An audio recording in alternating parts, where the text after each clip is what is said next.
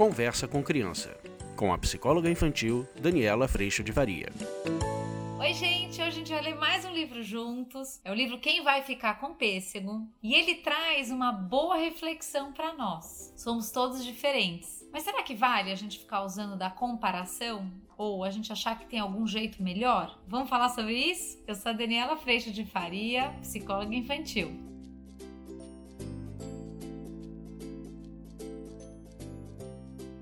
Esse livro ele propõe no fim dele até para as crianças aprenderem a diferença nas métricas. Né? Mas eu queria trazer para vocês uma reflexão de um jeito um pouquinho diferente. Havia um grande pêssego maduro que tinha um cheiro muito gostoso e parecia delicioso. Quem é que vai ficar com o pêssego? Eles perguntam. A girafa alta, o crocodilo de boca grande, o rinoceronte pesado, o macaco esperto, o coelho saltitante ou a lagarta inquieta? Todos queriam ficar com o pêssego.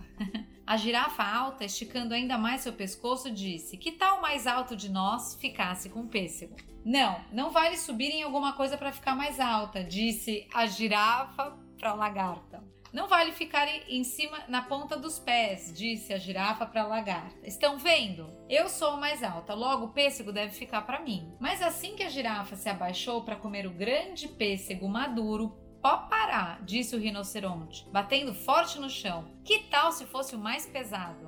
Que ficasse com pêssego. Olha a cara dele, Guilherme. Então a lagarta perguntou: Como vamos nos pesar? O rinoceronte respondeu: Cada um de nós senta de um lado da balança e do outro colocamos pedras. Todos concordaram, é uma boa ideia. Ai, gente, é muito bonitinho. Então eles vão pesando todos eles com o número de pedras para equilibrar a gangorra. E obviamente o rinoceronte é o mais pesado. Estão vendo? Eu sou o mais pesado. Logo o pêssego deve ficar para mim. Mas assim que o rinoceronte caminhou até o pêssego maduro, o jacaré disse: Besteira, disse o crocodilo de boca grande, abrindo ainda mais a sua boca. Que tal se quem tiver a maior boca ficasse com o pêssego? Todos os amigos mediram suas bocas para ver quem tinha a maior. Um deles diz: A minha maior. O outro diz: Quem falou? A minha maior. Estão vendo?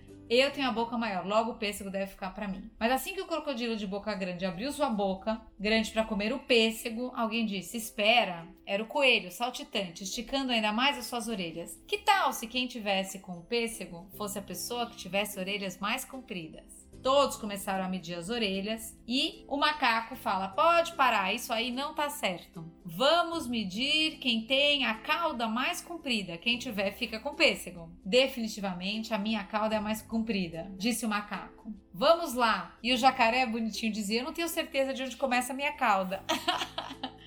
E aí é realmente tudo muito injusto. A lagarta inquieta, inquietando-se ainda mais, gritou: Por que o mais alto, mais pesado ou que tiver algo mais comprido tem que ficar com pêssego? Por ordem de altura, começando pelo mais baixo, eu sou a primeira. Por ordem de peso, começando pelo mais baixo, eu sou a mais leve. Por ordem de tamanho de boca, começando pela menor, eu sou a primeira. Por ordem de tamanho das orelhas, começando pelas mais curtas, eu também sou a primeira. Por ordem de tamanho de cauda, começando pela mais curta, eu também sou a primeira. Eu sou a primeira em todos os quesitos. Logo, o pêssego deve ficar para mim. Como pode uma lagarta tão pequena com a menor boca de todas comer um pêssego tão grande? Olha, a lagarta fez um buraquinho na casca do pêssego e rapidinho se enfiou dentro dele para comê-lo.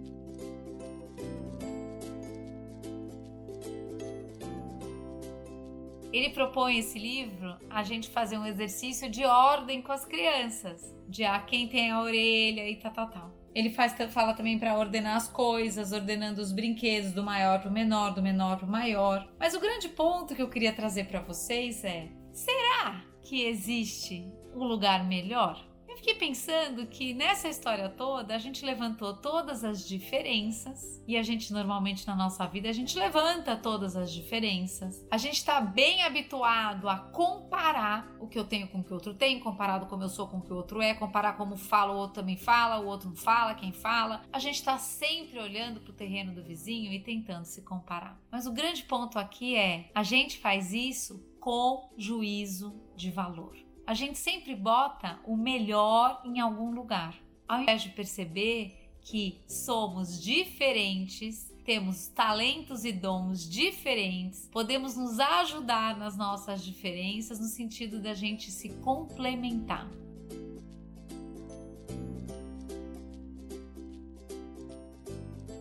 Eu trouxe para vocês algum tempo atrás um vídeo sobre temperamento. E uma das coisas que eu tô mais encantada com esse procedimento do SOR, que é um perfil de comunicação e de personalidade, é de perceber que não existe o melhor temperamento. Não existe o temperamento mais legal do que o outro, o temperamento que se dá melhor do que o outro. Cada temperamento, ou seja, cada um de nós tem o seu ponto forte, tem o seu melhor, tem a possibilidade de entregar para o mundo o que você tem de mais precioso, que é único e intransferível. E com as crianças, a mesma coisa. Quando a gente traz a questão da expectativa ou quando a gente traz a questão da comparação, a gente está sim prejudicando nossos filhos a partir do momento que eu fico dizendo que ele devia ser outra coisa, que ele devia ser de outro jeito, que ele devia fazer de outra forma, que ele devia ser outra coisa, outra pessoa, outro jeito, outro ser humano. Mas isso não é possível. E isso nos coloca num lugar, um, tentando cumprir a expectativa de ideal e a exigência de ideal, que não é possível. Dois,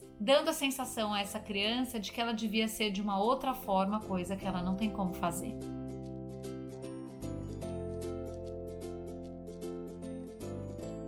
Quando a gente parte para uma comparação, no sentido da gente comparar o nosso próprio caminho, a gente tem sim a possibilidade, eu já falei isso em outro vídeo, a gente tem sim a possibilidade de perceber o nosso desenvolvimento, a nossa evolução em algum assunto ou algum aspecto. Mas o ponto é o seguinte: nessa diferença, ao invés da gente comparar e competir, a gente podia se complementar. E isso eu tenho visto acontecer no nosso curso online tanto no grupo de profissionais quanto no grupo de pais. Ao invés de todo mundo estar tá tentando defender seu ponto, ou defender que seu ponto é melhor, ou defender aquele personagem que a gente vem falando tanto nos últimos vídeos, o que acontece é que eu tô tão tranquilo na consciência da minha imperfeição, vulnerabilidade e do quanto eu sou falho, que a gente consegue sim viver acolhimento nas nossas diferenças.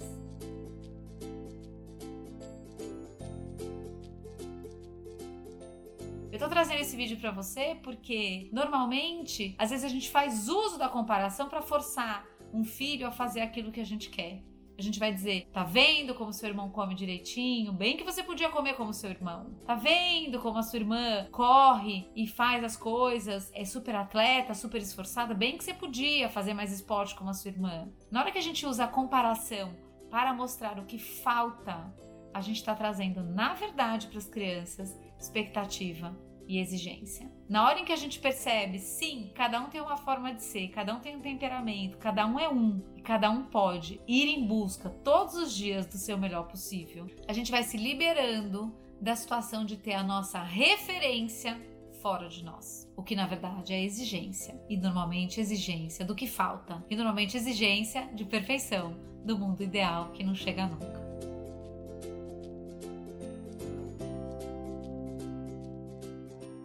Então esse livro, ele é a coisa mais linda porque ele mostra que todo mundo tem diferenças, cada um é de um jeito, mas não necessariamente isso é melhor ou pior. E o quanto a gente pode, compartilhando a percepção de que somos diferentes, mas que nas nossas diferenças somos ainda humanidade imperfeita, a gente pode começar a deixar para lá, de lado, a busca desse ser humano perfeito, ideal, impecável. Que bicho seria esse? Com a maior orelha, com a maior cauda, com a maior boca, o mais pesado. Que bicho seria esse?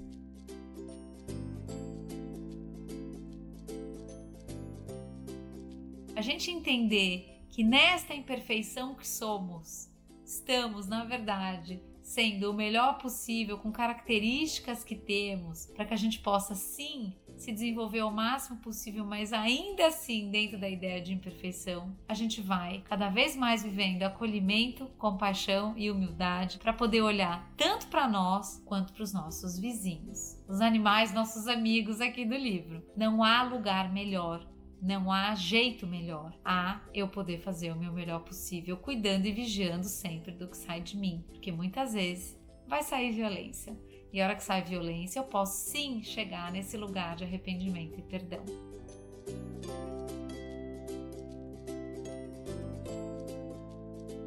O vídeo de hoje foi esse. Eu agradeço a Deus por toda toda a consciência da minha imperfeição e toda a humildade para cuidar dela todos os dias. E agradeço também o amor e a sua presença aqui. A gente se vê na próxima. Tchau! Você acabou de ouvir Conversa com Criança, com a psicóloga infantil Daniela Freixo de Faria. Mande seu e-mail para conversa@danielafaria.com.br.